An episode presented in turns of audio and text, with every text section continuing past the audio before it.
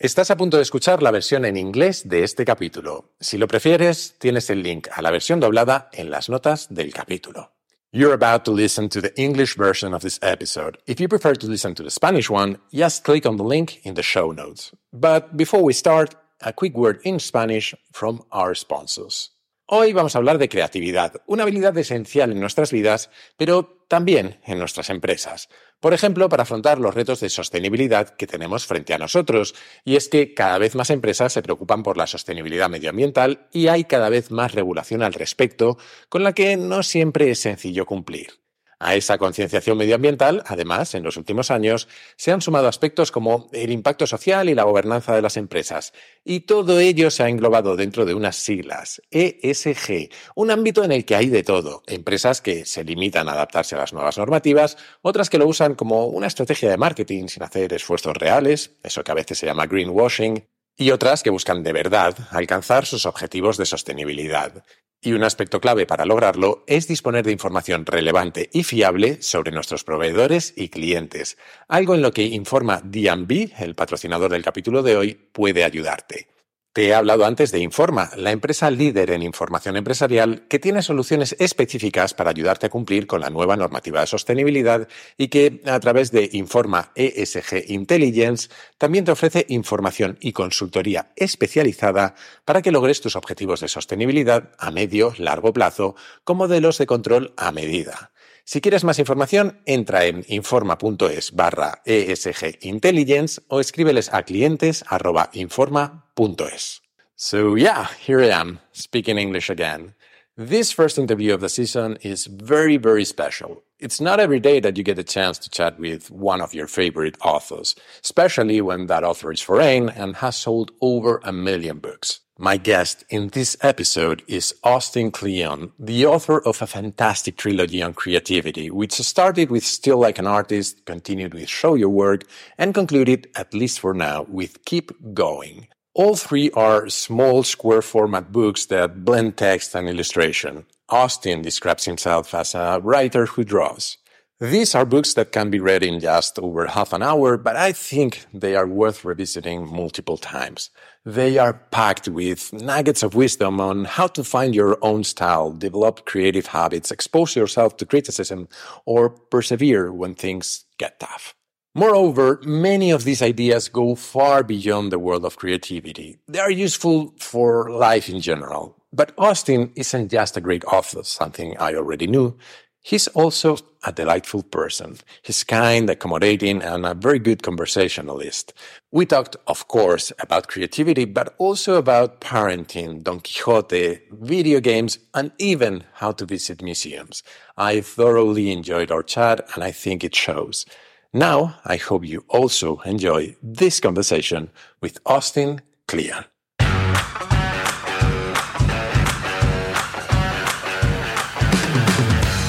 I am Jaime Rodriguez de Santiago, and this is Kaizen, the podcast where I bring you fascinating people, ideas, and techniques to understand the world a little bit better every day. Austin, welcome to the show. It's such a pleasure to chat with you. How are you? I'm well. Thanks for having me. No, thank you for joining me on, on the podcast today. Um, I've been a long time fan of your of your work, and I have mentioned it in several episodes. And uh, when Monica, my editor, told me that they were republishing um, "Still, of, uh, Steal Like an Artist" in Spain, which I have here as "Roba como un artista," um, I jumped on the opportunity to, to try and chat with you. Um, just out, out of curiosity, have you ever been to Spain? I've never been to Spain, but this summer I read Don Quixote for the first time. And so I felt like that was going to ancient Spain. so did, did, you enjoy it? I loved it. I loved it. Um, I just turned 40 and I feel like Don Quixote is a midlife crisis book. Um, and so it spoke to me very deeply.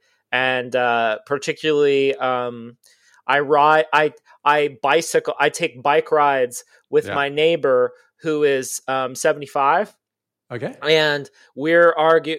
He's very much Don Quixote, and I'm very much Sancho. I feel so sometimes. So it's it's been it's it's fun. I've always wanted to go to Spain, but I just haven't been yet. But I'll get there.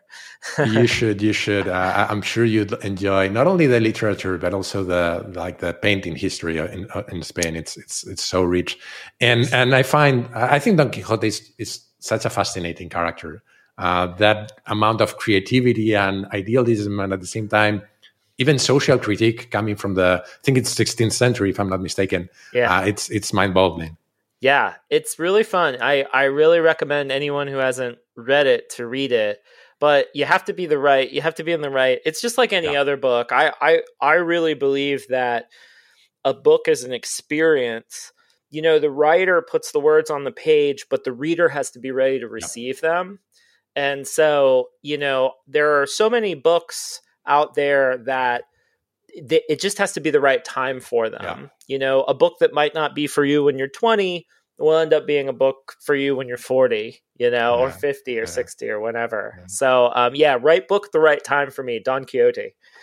And you know, uh, I think both the writer and the reader change over time. It's been yeah. it's been just over ten years since Steal Like an Artist was first first published, if I'm not mistaken.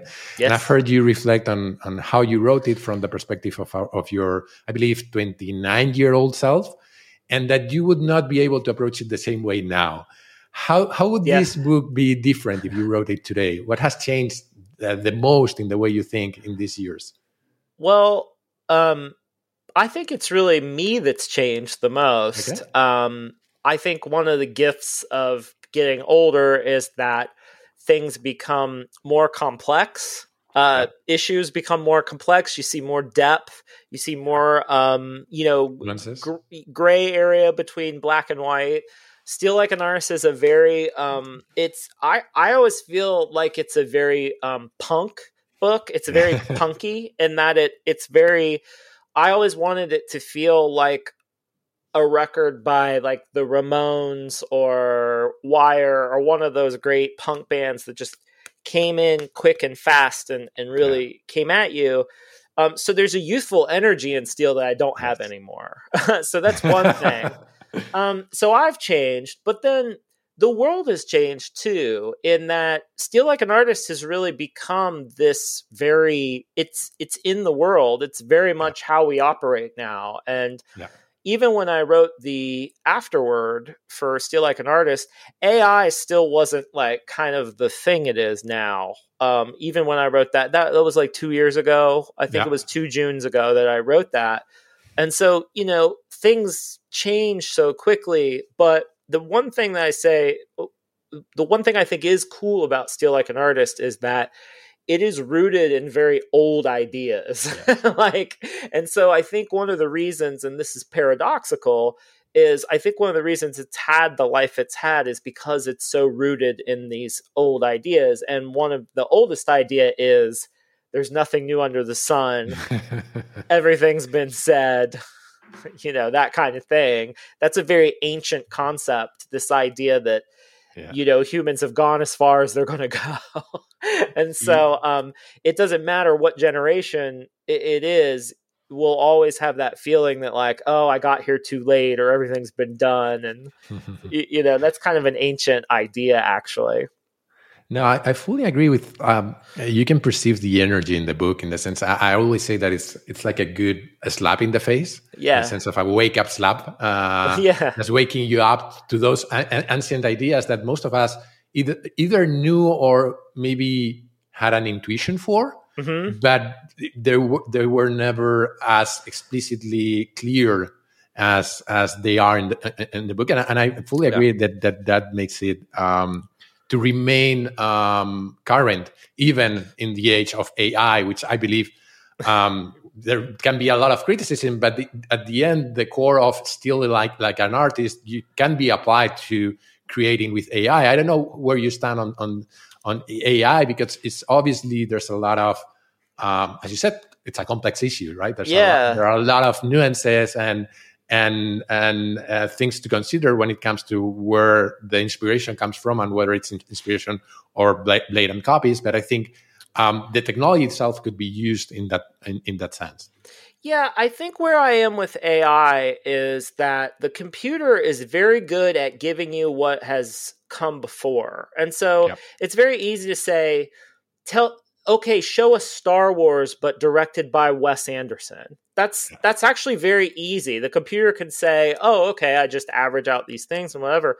What's really hard is these kind of creative leaps where we kind of see something that we haven't seen before. And a lot of that kind of creative insight from the human perspective comes from doing what an AI does, bombing our brains with all of this information as and and swallowing up as much as we can. But then there's something very mysterious that happens in the kind of depths of our heads. And it's also very contextual. We have bodies that are in the world, and if you read about some of the great artists or some of the great bands or people who use their bodies in their work, there's something that happens that they don't know that it's happening, right? There's mm. something kind of mysterious. And so AI doesn't have that. The computer doesn't yes. have that kind of mystery. It doesn't have a body. It doesn't know what it's like to be in the world. It doesn't know what it's like to be in a room with people. It doesn't know what it's like to have an audience or to have a soul or anything like that. So for me, it's like it, it's going to be interesting to see where things end up. The one, my one critique, my one take on AI is, or uh, or maybe my fifth take on AI at this point. um, the one thing I'll say about AI is that I think that things have gotten so mediocre overall, yeah. just so averaged out and bland that we there's a generation that's more in the position to accept AI generated works because mm. they've grown up watching things that were CGI'd. They've grown up watching, you know, superhero movies that all look the same. Like, yeah. um, you know, and so there is this kind of sense that everything's like averaging out and it's very mediocre and it's it's made for but there that is why now as an I, I feel like I'm kind of transitioning into a curious elder in that I'm becoming an older person in the culture and what I'm looking for now is stuff that feels really fresh to me, mm. stuff that doesn't feel like an AI created it. And in in the United States, there's a I don't know if this is this show is it's probably not popular in Spain, but there's a there's a show called Somebody Somewhere, and I don't know how that translates, but it's it's so human. And whenever mm. I watch that show, I think a computer could never come up with this because it just mm. has such a soul to it and it's so simple and it's so straightforward. And so I think now if I was writing a book like Steal Like an Artist, I would say, you know, try to go as deep and as weird as you can be as a human to try to come up with something that the computer could never come up with. Yeah. And I think yeah. that's our job as as humans. And I do think that in some ways AI might be a great gift to us because we might stop piddling around with the stuff that the computer can do and maybe we can exactly. leap forward i don't i don't know i mean that's my optimistic take on it yeah and, and, one of my worries um, resonates when, with one of the things that you said which is i have this worry that if we keep feeding ai with ai generated content because there will be more and more ai generated content yeah it will spiral down in quality. I think it will yeah. uh, worsen over time. So I, I, fully agree with you that um, maybe the, the best gift that gift that uh, AI brings to creative people is just this push um, outside of your comfort zone to push you to um, just explore the weirdest ideas that you have, so that you can differentiate from that uh, average content. And uh, what, I, yeah, I, do go, go, think go. I do think that one of the things, like in Steal Like an Artist, that's that's interesting is I recommend that people swim upstream.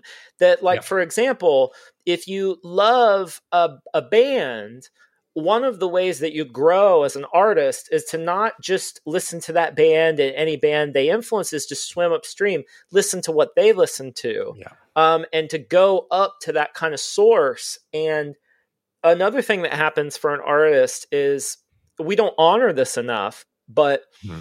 one of the things that makes an artist is what they haven't been exposed to. Um, yes. Eh, you know, the holes in your experience are can be very very powerful like if you grew up only looking at one kind of art and you didn't see what everybody else saw um, then you have this like unique perspective. And I think a lot about in the future whether a young artist who for example went to video stores or or like mm. garage sales and found all this weird stuff that was like on a VHS tape instead of what they could see on Netflix. I always wonder if like that's the kind of person we'll see in the future is making like really weird, interesting stuff is the people who are, if you want to use the AI metaphor, train themselves on this more esoteric, like weird stuff yeah. versus what was mainstream, you know? But that's yeah, always kind of been true. You know? I, I, th- I, think so. Um, and, and, look, that, that gives me um, a good um, segue to something that I wanted to discuss with you because um, uh, if I were to start this conversation at some point in, of your book, I would probably start on the very first page on the dedication that reads uh, oh. to Boom wh- whenever Boom gets here. Yeah. Uh, because I think parenting has been a big part of your journey since uh, you published this book. Um, I believe you have two children, if I'm not mistaken. I have two uh, boys. Yeah. Um, my, my, my, daughter, my daughter is seven months old now. So oh, wow. we are very early in the game of parenting. Yeah. Uh, but I've come across some of your thoughts about it, and it seems to me that you're passionate about the topic. So I would love to ask you, how has raising your children impacted your creative work, and, and what have you learned from them? Well, that's a great question. So, um, my career kind of so uh, Meghan, my wife was pregnant with with our oldest Boom, who's who's Owen. That's our oldest. Um, she was pregnant with him when I did the Steal Like an Artist, um, and Steal Like an Artist came out when she was, oh, you know, not very, not that far along. Um, okay. And so the books and the kids kind of came at the same time for me. Um, I have had the pleasure of being home a lot for there because I'm a you know I, this is what I'm here. I'm this is behind our house and and mm. I've hmm. always so I've been around them a lot. And um it's so interesting because people have asked me over the years um you know when are you going to write a parenting book?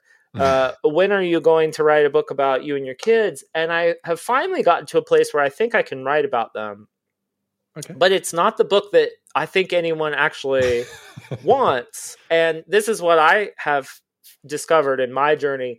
Having children around, children are born artists, they're born scientists, they are extremely tapped into the universe. The, everything is new to them, everything is hmm. psychedelic mm. and interesting and wonderful. And for the first five six, seven years, depending on how long you can get them to it, to stay in that raw state, they are remarkably naturally creative mm. beings.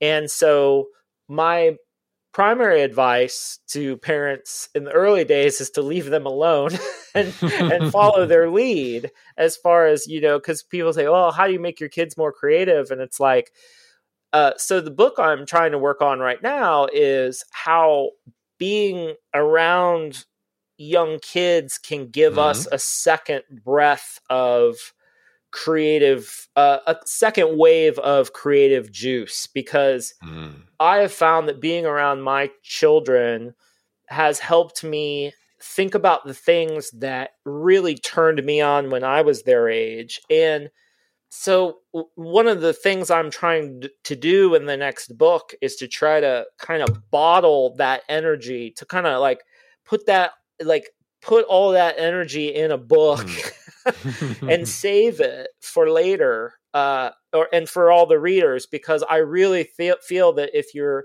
creatively frustrated as an adult if you spent a day or two with a four year old, I think it it does something really magical to to your experience. Now, it can also take you away from your work, of course, because mm-hmm. babies, you know, are very hard and and and young children are very hard. Um, and they require a lot of attention and stuff. But once you kind of get them here, and they they it can be a kind of second creative life for you, and that's mm. that's what it's been for me. It's really um, it's brought me to uh, uh, play i think is is something i'm i'm much more playful in my work after having children they really um, connected me with that playful spirit Um, I try constantly to, you know, kids sort of have what artists want, which are fresh eyes. Kids hmm. have eyes that haven't been murked up, haven't been blurred by convention or, hmm. you know, definition or anything like that. So they really have a raw power of seeing. And they're also my kids were extremely literal. They took things very literally. And I'm trying to think of an example, but they say these beautiful poetic things because they really take everything at face value. um, so they'll say, like, uh, I don't know. And then they'll say really mystical things. Like one time we were sitting around a campfire and my son Jules said, The fire looks like it's trying to tell us a story and I just thought, you, you know, so like all, so one of my projects as a parent has been to kind of try to capture these moments and try to like for myself. But then I'm, what I'm trying to do now is try to transfer that mm. Experience into a book that can benefit everyone because mm. I really want to you know there are people with kids and there are people without kids but mm. i think everyone can really benefit the same way everyone can benefit from having older people in their lives um, i think everyone could benefit from having this kind of childlike wonder in their life and so i my project right now is to try to bottle this to try to like put it in a book form like steal like an artist to steal their energy because I'm so tired and I don't have any myself anymore is to try to like take this vampire out these kids and put it in a book. And my dream is that one day when they're my age, maybe they might pick up the book and say, "Oh, this is who we were to dad," or "Oh, this." so I have this project in my head, and it's That's it's beautiful. taken me you know years and it's taken me half of a decade to even figure out how to do it but I would say that for me, to, to answer that was a long winded way to answer your question, which is my kids have done, have taught me, I've learned incredible things from them. I, I doubt there, there's no, there's no way that they've learned as much from me as I've learned from them.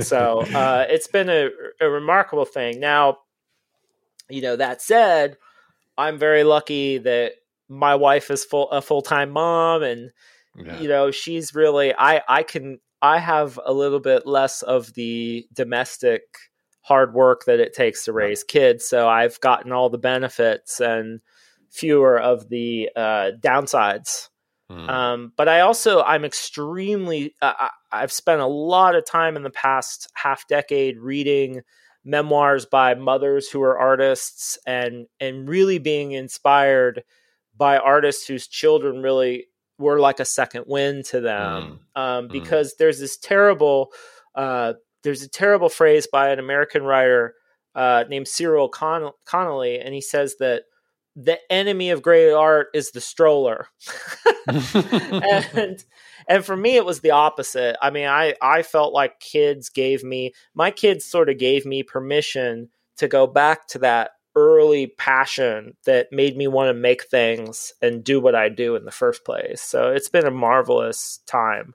Not that it's been easy, but it's been yeah, marvelous. I imagine. I imagine. You know, I, yeah. I, only have seven months of, of experience, but uh, it's obviously hard. But it's at the same time, uh, it's really fascinating how um, uh, a small child or a toddler looks at the simplest thing with absolute fascination and trying Absolutely. to understand how the world is what the world is made of and how things work and, and how they look at things uh, with, uh, complete dedication to every angle and, trying to figure out what everything is that, that it's it's it's just uh, perplexing and you've um, also described an artist that's what an artist is yeah, supposed to do yeah. they're supposed to look at very simple things yeah. and turn it and say look at how weird this is and if they're good artists they can give us that they can make the best artists make us look at our everyday life like as, a Campbell soup.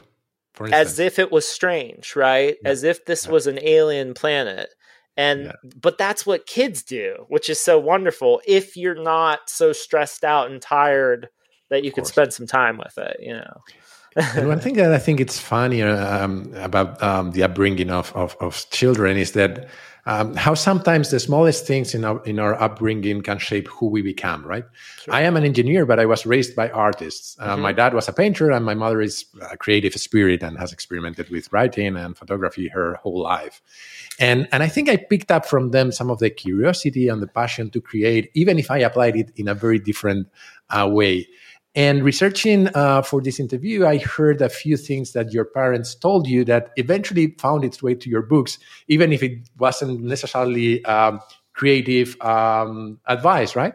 Uh, what are the main lessons that, that you think you picked up from your parents about how to be creative or, or how to be a creative person?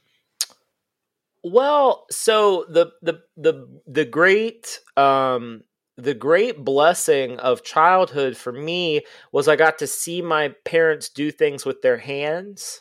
Mm-hmm. Um, I grew up in, outside of a small town in the country, so I grew up mm-hmm. in the mm-hmm. middle of a cornfield, really.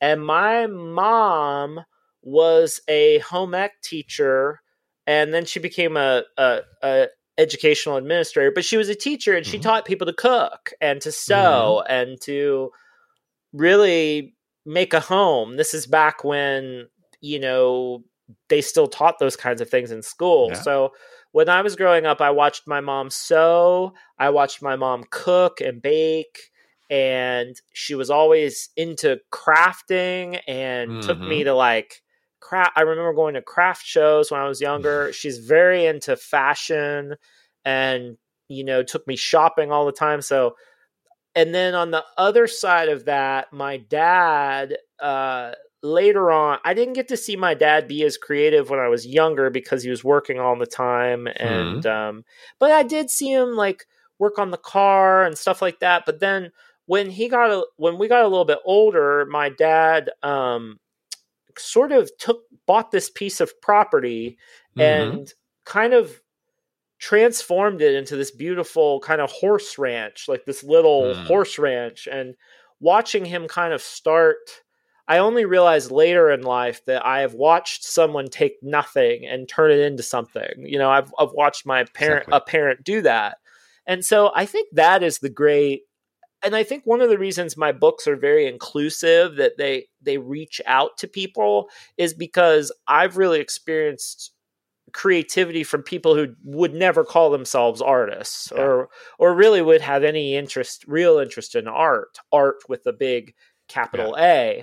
A um so it's uh so that that's really what my parents gave me now mm. my mom you know they were both educated people um and so you know I always got the message that that learning was important um mm-hmm. but yeah that was the real gift I think in hindsight is to be uh, be around parents who really did things with their hands. That that was th- a remarkable gift. And I think it was a remarkable gift in, in two ways because it's not only seeing people doing creative things, but all, also without some of the um, the bullshit that comes in from the artistic world sometimes, right? Because yeah. something that bothered me from the artistic circles that my parents were part of was this um, sort of distinction that people did between pure innate talent and, and the type of technical mastery that comes from hard work in learning a craft. Right. So it seemed to me that the innate talent was admired, while the technical uh, mastery was yeah. kind of looked down on. Um, and you've written a beautiful trilogy on, on, creativity because we've spoken a lot about steal like an artist, but you wrote as well, show your work and keep going. And I think that trilogy uh, points in the direction of how uh, one thing reinforces the other, how the day to day work and inspiration reinforces whatever talent anyone has. So, yeah. what, what are your thoughts on actually developing creativity? To what extent can someone learn to be creative? Or, or exp- I would maybe rephrase it and express their inner creativity because I, I do think that people are creative by nature. Yeah. Well, one of the things that I have become increasingly interested in um, is the world around is thinking of so um, in Show Your Work, uh, my book, I talk about this idea of genius, which is kind of what you were saying is like the superhumanly talented person um, who just has it naturally. And, you know, but then Brian Eno, the musician's idea of scenius, which is that great work and great art, these these great geniuses that you usually think of, they're often located in this thing called a scenius, which mm. is hmm. this whole group of people who are stealing and sharing from each other. Um, you think of someone like uh, I'm, I'm, you, you, know, even someone like uh, the great Spaniard. Let's just take Picasso or something. You know, yeah. uh, you know, Picasso is is superhumanly talented, sure, but he's born to like a dad who's an art teacher, knows what to do with him. He's got his little crew. He ends up in Paris. He's around all these other, you, you know, artists and stuff. So you can yeah. retell Picasso's story as less of one as just this superhumanly talented guy than this really talented guy that finds himself in the right environment. Right. And so, what I would really like people to take from my work is that you might not be the person in the middle but you might be the person over here on the side who has a rich life creating this whole scene mm. right or playing a role in this scene and that's something as um as someone who I consider my talents to be very modest what I have been very good at I think is creating a network around myself where I point to great work out in the world and I kind of bring it into and I share it with other people. So I I feel that a great big portion of my work mm.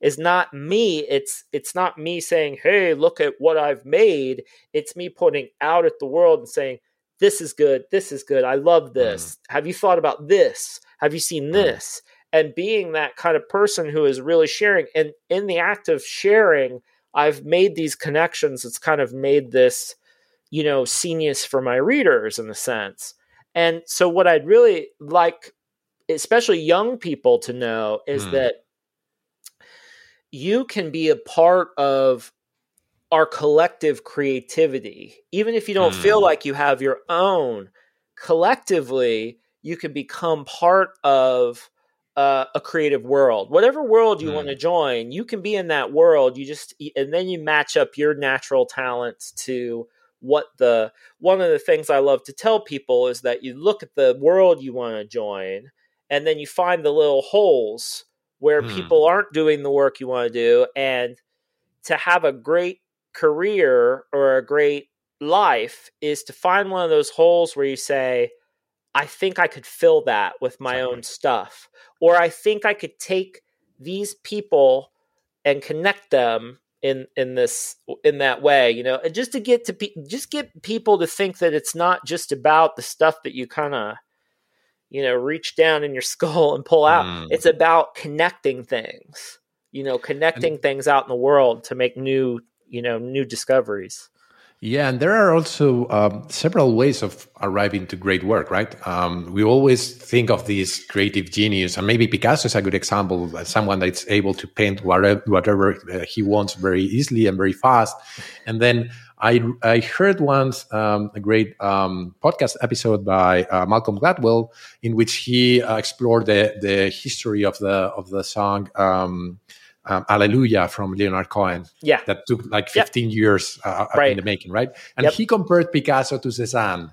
And. Cezanne uh-huh. was the complete opposite. He did like yep. 15 versions of every, painting because he was more of an incremental um, artist, right? So I think also people get too uh, obsessed about the idea of having that talent instead of just finding ways of getting to where you want to go with your work. Yes. Uh, and it, as you said, it's just finding what's the the, the hole in the scene that you can fit uh, that you can fill in uh, with your talent or your, your ability right? Um, yeah. and and look another one of my favorite books on creativity i think you know is um, the creative habit by twyla tharp. Oh yeah. I love how she puts the structure and routine at the service of creativity how she in a sense in a good sense industrializes the process while yeah. leaving room for the ideas to be born and for the connections to be found well, um, how do you think about habits? What are your recommendations when it comes to having a process? Well, I think it's interesting how like Andy Warhol called his studio the factory. Yes. And Warhol like kind of he he talked all the time about how he wanted to be a, a machine and really the more you find out about Warhol, the more he was not a machine and he used his, his hand is in everything. And but the thing I like about Twyla Tharp's work and this idea of habit is um, having a creative routine. People think, oh, I'm an artist. I need to be free. I need to be like, oh, I can't be like chained down to a routine. And for some people, they can't. But for a lot of us, the world is very distracting and hmm. it will always pull you away from your work. And so the beauty of having a routine is it's something solid and stable that you can go to and then you can be as wild as you want while you're doing the work. Um, hmm. And another way to put it is it's the constraints that give us the freedom to, to work.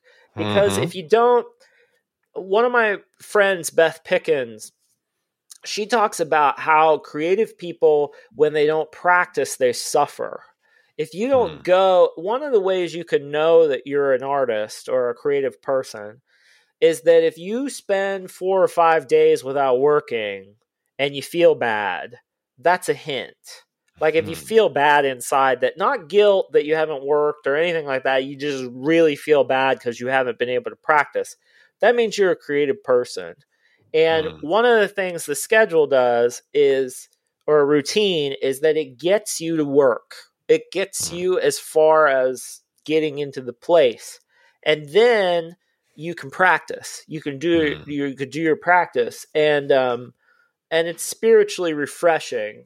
I, I always I, I I'm not necessarily the most religious person, but I find great um I, I find that the artist in some ways has to become devout in a sense. Mm-hmm. It, uh, an artist has to dedicate mm-hmm. themselves to the work in the same way that a monk might dedicate uh, mm-hmm. themselves to God. And and one of the I was reading about some nuns one time, and these nuns said, "You know, we don't pray because we have problems. We pray because the bell rings." So, so, they had this bell in the monastery, and the bell rings, and they said, "We pray because the bell rang." You know, it's that kind of that return, that that practice, right? That devotion, yeah. and if you can yeah. cultivate that in your own life, I mean, I just really believe in the power of if you go to the same place at the same time for this, you know, every day, you'll be surprised what happens. You know, just and that's always my like first, you know, piece of advice for people is like just try going to the same place for the same time with the same materials, the time, this same time, space, and materials every day for a month. See how it changes you. But yeah. that's also, I know a writer named Mary Karr, and she says, Why don't you try praying for 30 days and see if your life gets better? You know, it's this, this thing, this idea of devoting yourself to something because we're ancient you know we're not that we're not that advanced you know that's the thing with like all of the, the, the computers and and and ai and stuff we're really not that advanced. We still really respond to some of these ancient human practices this idea of devotion this idea of habit. You know it's funny they call a nun what a nun wears in english yes. is called a habit. So you know it's this and there is this sense of i think twyla tharp talks about this you know, there's this sense of ritual when you get yeah. in the studio where even if you can put on like a dopey sweater like or there's yeah. like a shirt you wear or a hat you put on when you start working there is something about that transformation you know and then you can get to play you you know you get to you get to you, you, get to work, I guess. It kind of reinforces the, the power of the habit, right? Because the, the actual ritual, ritual um, puts you in the mindset and and and just kickstarts the process in a way. Uh, the the more times you've done it, the more times that that connection works. I, I would imagine. Yeah, and you have to be ready for nothing to happen. I mean, that's what's really hard for people. I think is to know that like I tell people all the time, I'm like, you know, I, for there will be there will be days where I'll sit down to do a poem every day, and you know, nine days nothing happens and it's all trash mm. and then maybe on the 10th day there's like something worth saving you know yeah. that's a pretty good hit rate actually like you know because like if i could get I always think, you know, if you get one sentence you can save in a week, you know, yeah. it's just. But I always tell people like Stephen King, the the American writer, yes. it's like, you know, the way he puts it is like if I can get one page a day. At the end of the year I've got 365 pages. That's it. Like if you can just do one page a day, those days add up, and I think that's really that's another great that that comes up in my books over and over again is this idea that these little bits and pieces of effort they pile up and eventually you have a body of work you know? Exactly. Exactly. Um, you've mentioned one of my um, um, obsessions for, for creativity, which is constraints. Yeah. Um, I don't know if you have ever watched a movie that's called Buried. It was a very small hit in the US. Uh, the lead and really only act, uh, uh, actor was Ryan Reynolds. Yes. It's one guy in a casket, right? Yep. Yep. Uh, so the, the director is a Spanish guy, is uh, Rodrigo Cortés, and I've heard him uh, talk several times about how constraints ha- can help creativity. Yeah. Um, because a blank page can be intimidating, but it can also force you. Uh, it can also force you to. Uh, but but having uh, constraints can force you to work with those constraints, right? Uh, forcing yourself to shoot a movie with just one actor in a box yep. is a challenge waiting to be accepted. So what what do you think the role of constraints should be when when trying to be creative? I think they're imperative. I mean, I think they're they're so uh, they're so helpful to me that I really, you know, I like things that are really tight, you know, that you can only like I have to be careful as a as an I have to be careful that I don't have too many because I like a lot yeah. of them. And my favorite art is based on constraint. I mean, you know, it's someone trying to but there are different kinds of constraint, right? So there's there's time constraint. There's like let's see what we can do in 15 minutes fast. Hmm. There's space constraint. What can we do on the bus, you know, to work? Hmm. There's material constraint. There's what can we do with the pen and paper? What can we do with uh can we make a collage with no scissors? You know, that kind of thing. Can I make some, you know, so it's like there's different kinds of hmm. constraint. Hmm. But I would say that you need at least you know something needs to be constrained in order for that you have to have something to rub up against like there has to mm. be a mm. little bit of friction i'll try to be you know there has to be um with an oyster you need to find solutions in a way right you need to find solutions to where you want to get there needs to be kind of a problem something you're pushing yeah. against um i always think of it like i ride bicycles yeah. Um, and I love riding. And one of the things that I'm always thinking about is friction. Hmm. If you have too much friction, the bicycle doesn't move and you can't go anywhere. But if there's no friction, you also won't go anywhere. Exactly. Right? The wheels will spin. So there's like a proper friction. And that's also true in our creative work. We have hmm. to find the proper fi- friction.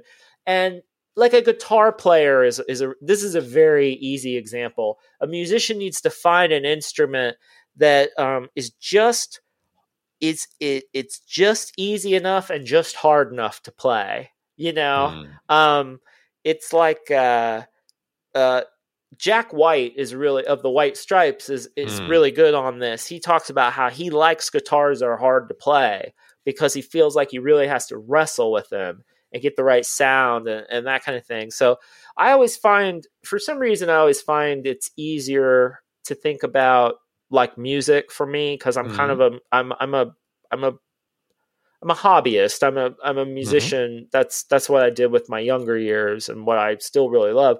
But like haiku, I think is a great example. Mm, um, definitely. That's something where everyone can write a haiku, technically, it's very, but to go, to be able to write a good one takes a long, long time, right? Mm. To really get into it and have that thing. So I I always think that yeah, constraint is everything for me. It re- it really is, mm. and to the to the extent that when I'm working on a book, it really helps me to know what the trim size is. One of the reasons I like mm. doing those square books is that I'm like, okay, a square, I know what that is. I know what I can do with that you know.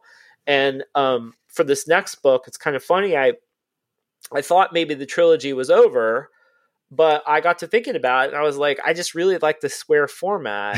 and I just, it, there's something about it that makes it very easy for me to, because I can work with that. It gives me yeah. the right constraint, you know? And so yeah. to find those constraints is, I think it's imperative for the work. And mm. one of the things that's really interesting is that the constraint you put on your work now, you might need a new one later because eventually mm. you'll figure out, oh, I know how to work. Like, you pick up an old guitar that is hard to play and you get some good songs out of it but pretty soon you figure it out and it's time and then hmm. you might have to find another guitar or another hmm. instrument mm. or or eh, you know so this it's a constantly evolving that's another thing that i think creative people re- need to get really ready for and parents too this is a great lesson for parents mm-hmm. is that you have to be constantly evolving you exactly. know, if you're not, you know, the minute you think you have anything figured out, that's a very dangerous place to be because mm. you know the minute you think you have something figured out as a parent or an artist,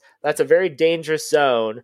And the best thing that can happen to you is some moment of chaos that throws you out of that, mm. and, and, you continue. You know, um, but yeah. but the worst thing I think that could be that could happen to an artist in a lot of ways is to feel like they've figured out how to do what they're doing. Um, you see I that. A, sorry, I was going to say, I think that's the worst thing that can happen almost to everyone, right? Yes. Uh, not only to an artist. Uh, uh, and and that, that leads me to something that I wanted to discuss with you because I think most of your work is about creativity, but in all of your books, I've found ideas and lessons that I think are much more universal. Like what we, we just discussed, I think it's applicable not only to creativity and artists, but beyond that, uh, for a lot of people trying to find purpose in life uh, it's also a constant work of evolving and and and feeling that they haven't fully figured out how life is right um, yeah. and i think um, um, one of those um, things or more, more universal truths that I've found in your books is obviously your take on authenticity. Ah. This notion of stealing to discover your own voice or, or style that I, that I feel applies beyond the creative work. I think we all seem to be obsessed with being original and authentic. And I think we forget that at the end we are just a mix of bits and pieces from a lot of people. Uh, with yeah. obviously our, our own weird mix of that, but and we are authentic in that way. Uh, yeah. What do you think are the actual keys to to authenticity? Obviously in creative work, but also in life. Um, I think the key is really to the key is to really I think, and this is just as uh, where I am in my in my thing is to really, really identify with the things that you're stealing from. That to mm. find things that you feel like I could have made this, or this is what speaks to the the stuff that really makes your gut strings vibrate. Mm-hmm. To really have the um,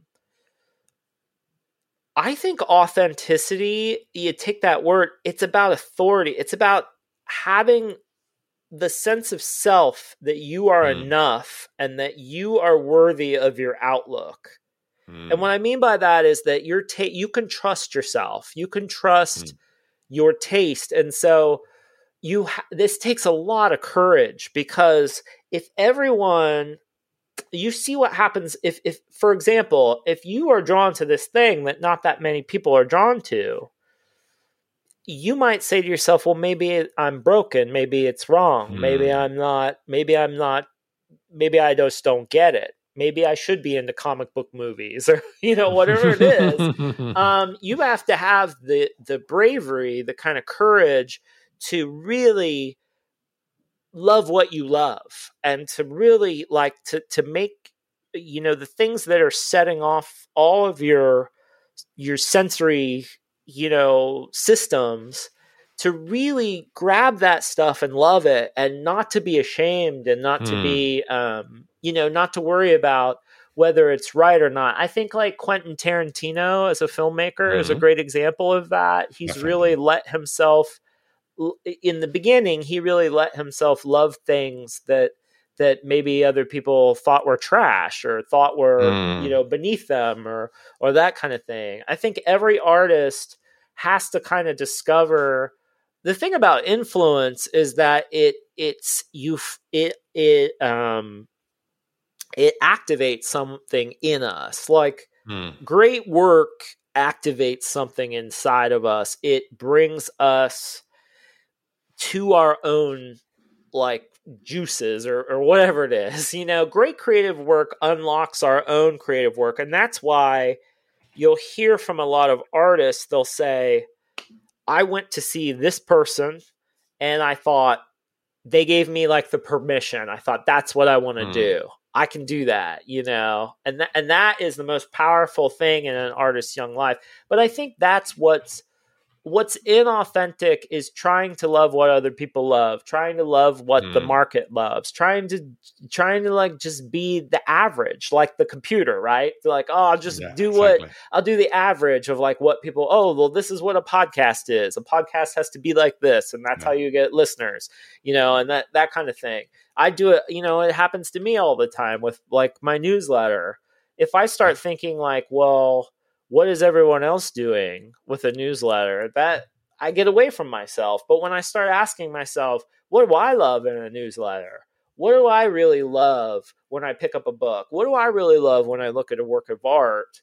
If i keep that mm. in the hmm. back of my mind then i say then you do that. You do that thing you know? And it mm. just it's just a, a a confidence thing. It's an authority thing it's feeling worthy. You know, there were a lot of years that I don't think I necessarily felt worthy of, you know, what had happened to me or or what like I had, you know, the books being, I don't know. I, I you, success is a very hard thing to deal with. Um, yeah, because you usually become successful because you got something that people didn't know they were looking for, or they you know you you you went by the seat of your pants as we say or, or you you know you you just threw everything at, you had at something and it hit.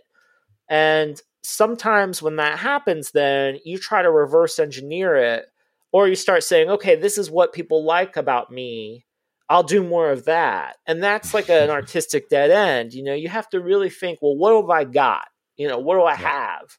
And you got to keep flinging that out, you know, and like that's how you have to go forward. And I'm not an authority on this subject. Like I've had to learn this the real hard way in my work, you know. But it's just it's, it's this constant, constant churn, you know. Yeah, and burn. Yeah, um, you were mentioning for a second um, success, and uh, with success, and, and obviously with exposure comes um, criticism, which is um, yeah. another thing that I've heard you speak about, and I think it's extremely important in life is dealing with criticism and even seeking it out. Uh, yeah. There are quite a few ideas about it uh, across your books, some of which uh, I think resonate a lot with another great book, The War of Art uh, yeah. by Steven Pressfield. Mm-hmm. What have you learned are your keys to keeping a healthy relationship with criticism? Well, one of the keys for me is that criticism is great at telling you what you've done wrong. It's terrible at telling you what you should do next. Mm-hmm. So don't ever try to, you know, unless you say, I'm going to do. the only thing I've ever seen is is Jean Cocteau one time he said, "Whatever the critics hated in my work, I said I'm going to do more of that." That was the only. that was the only like healthy thing I ever saw, and I don't even know how healthy it is because it's still reactive. You know, um, I think the thing for me that's really important is to understand that criticism is autobiographical that where mm-hmm. the source is coming from i just read a really great interview with um uh it was uh sidney lumet who who mm-hmm. made some great movies in the 70s and there was a very famous american um, critic named pauline kael and she was a big fan of his in the beginning but then she sort of had a vision for where his movies should go, and he wasn't going there. And so she started giving him these really terrible reviews. And he had to kind of like, you know, he he said very clearly, I don't make movies for Pauline Kael. But he could have easily he could have, you know, he could have said, Well, maybe Pauline's right, you know. You know, so it's like um you just can't really make the work for anybody else. It's really hard, you know. It's just mm. uh, it's just really hard, you know. But um, uh, Sid- yeah, Sidney Lumet uh, did one of my favorite movies in the seventies, which is Network, which is oh yes, amazing, yeah, an amazing movie, and, and in a sense, it speaks to that, right? It speaks to what happens when you give uh, the audience what the audience uh, seems to to want, and, and it yeah. gets really nasty really fast. That's true. Um, that is really yeah. true. And and he wrote a great book, by the way, called Making Movies. I have. Ah, I didn't know. One of my favorite pictures of me. We, you know, we were talking about parenting earlier. I have a picture of me with my youngest in my arm in a chair, and I've got making movies in the other hand. and that's my other piece of advice for people who are have young young kids is to find the one armed miniature version of what you do. What can you do with like one? you know, is there something you can do with one hand? You know, for most parents, it's like, I'll look at my phone. uh, look, before we, we finish, we're about to finish, but um, I could think of a few others, but maybe the last of those universal ideas that I wanted to explore with you is this notion of uh, the ordinary plus the extra attention equals oh. the extraordinary from, from your book, Keep Going. Uh, I love it because I, it relates to one of my personal obsessions, which is uh, the different levels of both uh, enjoyment and insight that one can have when seeing someone else's work. As. I said, my father was a painter, and, and when I went, when we went together to museums, I could tell that we were experiencing the paintings on different levels, right? Right. He had, um, uh, we both had uh, this. Sim- we both simply could enjoy the experience of looking at it, whatever it made us feel. But he had a deeper understanding of the more technical aspects or he could even try to analyze the choices that the artist made when creating it. Um, so maybe two questions in one. First, how do you think we can develop this attitude of playing of paying closer attention to the ordinary? Mm-hmm. And second, when you're in front of an artwork, whether it's a book or a painting or, or a piece of music, what layers do you try to peel back and understand as from from your creative perspective? Okay, so let's take the first one. Yes. Um, my friend Rob Walker has written a great book called The Art of Noticing. And mm-hmm. Rob gives these very like very practical assignments that kind of can estrange the world enough that you pay hmm. certain kinds of attention to it. So like one of my favorite things that he recommends is like take a walk in your neighborhood and pay attention to everything blue that you see or anything orange hmm. or purple or pick a color and then hmm. pay attention to everything you see. And all of a sudden you're looking for something you you know, you'd be amazed once you start looking for things, how you see hmm. it everywhere you know or or or the meaning that comes out of the red all the red things you see on your walk all of a sudden those things start talking to each other and hmm. they give you weird ideas so i think one thing is to give yourself little assignments to trick yourself into looking um, the example I used uh, in Keep Going was one of my heroes, Corita Kent, would give like kids this little viewfinder, like a like an index card, and she'd have mm. them kind of crop the world as if they were about to take a photograph, and just having to look through the world just like this is it it it changes the way you're in the world and what you pay attention to you know? So that's like one thing. So what you're trying to do is you're trying to pay a different kind of attention, not mm. your kind of ambient, I'm in my head, but you're really trying to like, you know, really focus on things you wouldn't necessarily mm. focus on. Drawing is another way. When yes. you have to draw something, you really have to look at it. I don't think a lot of people get that. They think drawing is a talent for making marks it's actually more of a talent of being able to see and see things very mm. clearly what they are. So that brings me to my next thing. When I'm looking at a piece of art, I am mm. obsessed with when I'm taking art in, I'm obsessed with time and repetition. So mm. I think your average person does not spend enough time with mm. things. Um, it's very rare to get a person to read a book it's even rarer to get a person to reread a book, you know, because it's really on the rereading. Like I know that Don Quixote is a book that I'm going to read again. It's probably going to be mm-hmm. ten years from now, but yeah. I'm going to read it again, and it's going to take on another layer when I read it. Um, we kind of know this with music or movies. Like we'll watch our favorite movie over and over again and we'll yes. always see something new or we'll listen to a piece of music over and over and it'll become like one day we'll put it on and we'll hear something we never heard before. Yeah. We kind of know that to try to pay that kind of attention to other stuff, to a piece of to a painting hanging in a museum or something like that. Yeah. To just like spend time. The other thing I think is really important, like when you go to museums, um, don't read the labels in a museum. the first thing to do is to go through the museum and try to look at the artwork without looking at the labels. Try to pick out I one of my favorite things I've ever done is I got to teach these kids one afternoon at the Dallas Museum of Art. I got to tell them how I look at art. Ah, nice. And these kids were like they ne- I don't think an adult had ever said this to him. I said, "Yeah, I don't even look at the labels. I just let's stand in the room here and you look around, you say, "Well, what's that?" and and you go to that and you look at it.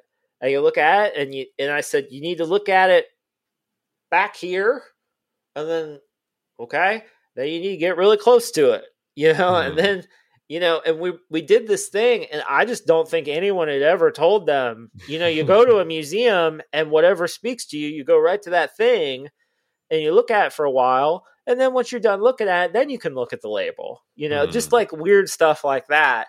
But um, it's really just about again giving yourself permission to be like, I have an internal meter on what's good mm. or what I can use or what's interesting to me.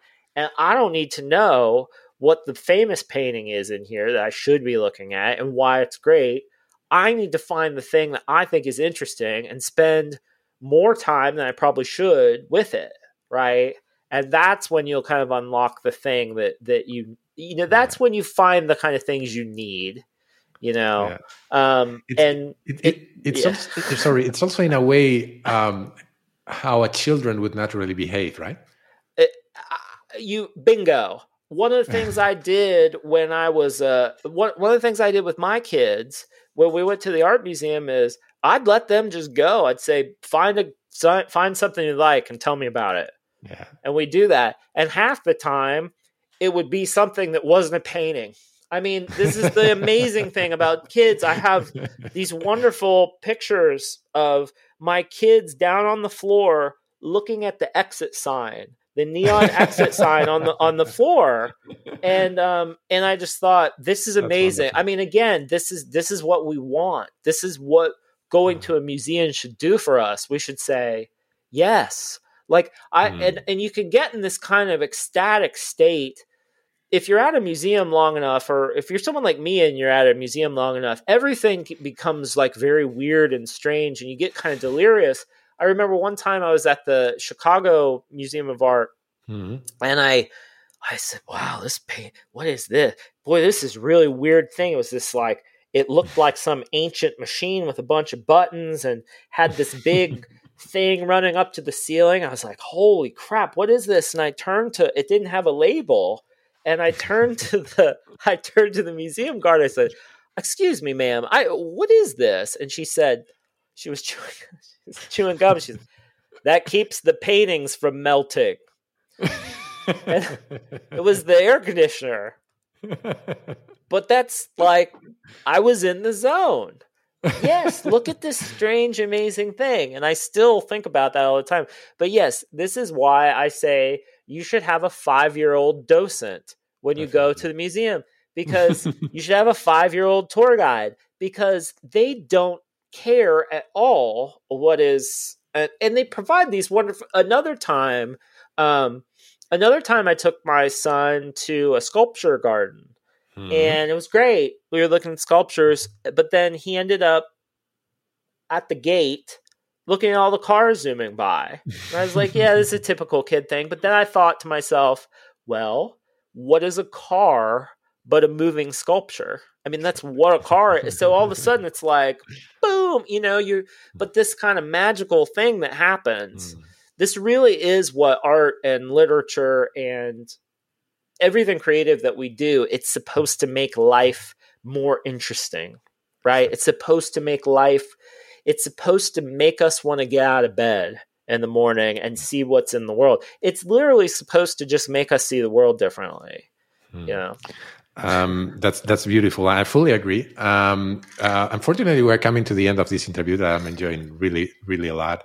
Uh, but there is one question that it's almost compulsory in this podcast. Um, my mission with this project is uh, to help myself, but also others, to understand the world a little bit better every day. So I will always ask my guests the same question, which is, uh, what three books or movies or documentaries or video games or any other piece of content have helped you understand the world better or shaped your view of the world?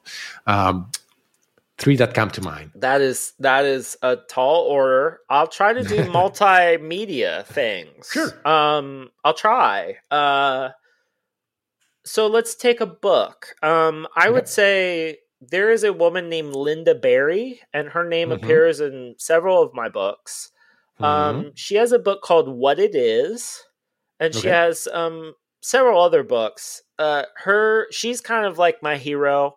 A lot mm-hmm. of the stuff that you hear is me filtering Lynda, or she's just kind of like she, she's my she's a real like north star guiding light for me. She's been hugely inspirational for me. I met her when I was twenty two, I think, or something mm-hmm. like that, and I just like she just became my favorite artist, and she's hmm. and she has a great Instagram, and her books are wonderful. Um, video games, uh, I came to Zelda very late in life, mm. and I have found that playing Zelda has some interesting spending that much time in a video game. I've spent a hundred hours in Breath of the Wild and a hundred hours in Tears of the Kingdom, the the sequel. Oh, that's amazing. And that kind of has rewired my brain weirdly. It's hugely escapist. But um Zelda is interesting, but Zelda becomes interesting. I play video games in a very strange way. I listen to podcasts while I play Zelda. Mm, okay. And so I might make a case for people if you feel guilty about playing video games, which I do, uh, listen to audiobooks or podcasts while you play because the the I'm very interested in the way different kinds of art can like chatter at each other at the yeah. same time. So yesterday I was reading a thing about psychology, um, mm-hmm. Jungian psychology, while I was playing Zelda. And Jung was talking about how dreams are the roots of thought in our in our day to day life. And I was in the if you've played Zelda, I was down in the depths of of the of like underground looking for these light roots that then are the shrines up above. So there's like the weird thing. So Zelda to me is like I really yeah. think that the Legend of Zelda, these two games are probably just my favorite art that's ever. And it's weird because it's made by all these people, but I really find that the spirit of Zelda there's just something about that open world that really speaks to me. So I would say play Zelda if you haven't. My kids hate Zelda, by the way. They they're like, why would you play Zelda? They're Minecraft or Roblox. They don't. Uh, They're very. But they think Zelda's also for, open worlds, right? Those are yeah, yeah. And actually, my friend, my my friends, they are my friends. My my little my little gamers, they say, well, this Zelda is a ripoff of Minecraft and I do think that the news. So they're very, they're very, they're critics when it comes to. But I playing Zelda has been another thing. So let's talk about music, um, because music is really one of my passions. Um, mm-hmm. let's see, what music would I? Re- Actually, you know, here's something that I would. I I think instead of um, recommending a particular piece of music, I would mm-hmm. recommend ways of listening to music. Mm-hmm. I think something that's happened to me, and this is true of authors too, I find that a musician, I'm usually brought to a musician by one song or one album, mm-hmm. and I love that musician so much that or that album so much that I don't explore. It's this strange thing that the brain does, but it's like I don't listen to the other stuff because I love this one thing so much. So something I've been giving myself as a task with artists and with with artists, writers, and musicians is that if there's one piece of work that is like deeply speaks to me, to take the time to listen to the other stuff. So one of those mm. bands for me is Depeche Mode. I didn't grow okay. up with Depeche Mode, but Violator is one of my favorite albums. Mm. my art teacher used to play it in the drawing. That's the first time I I heard it was in drawing class, and something about Violator makes me want to make stuff. Well, but I never really experienced the rest of Depeche Mode's catalog. Violator comes in the middle of their career.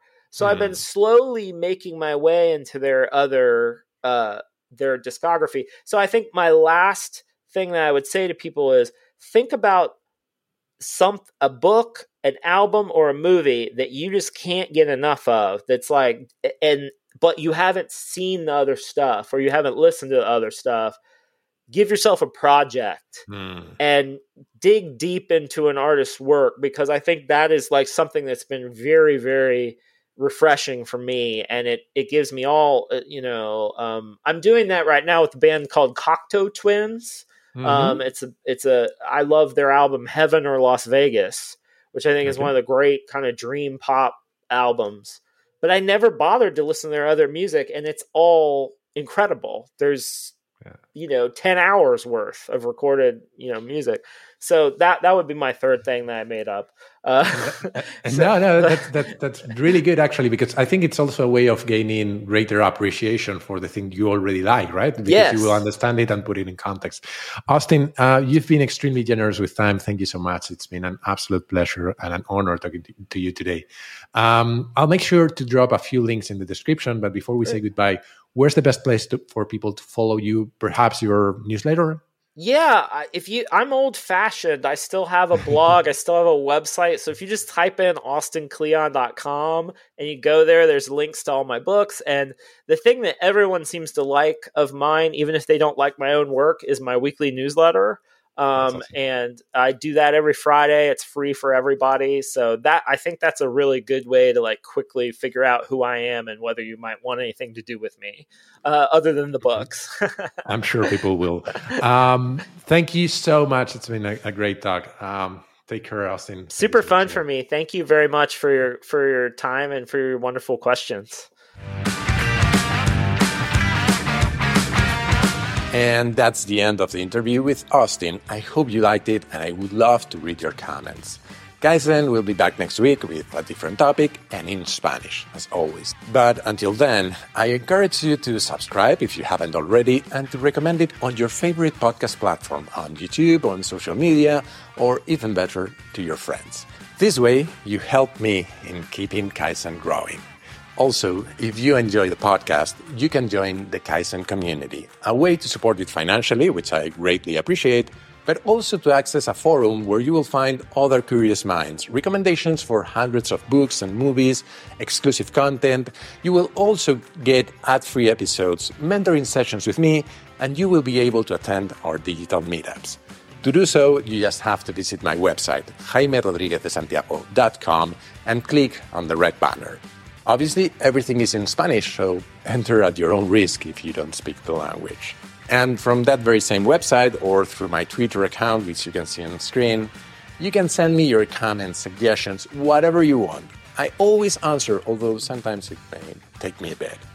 And that's all for today. As always, thank you very much for being there and see you next time.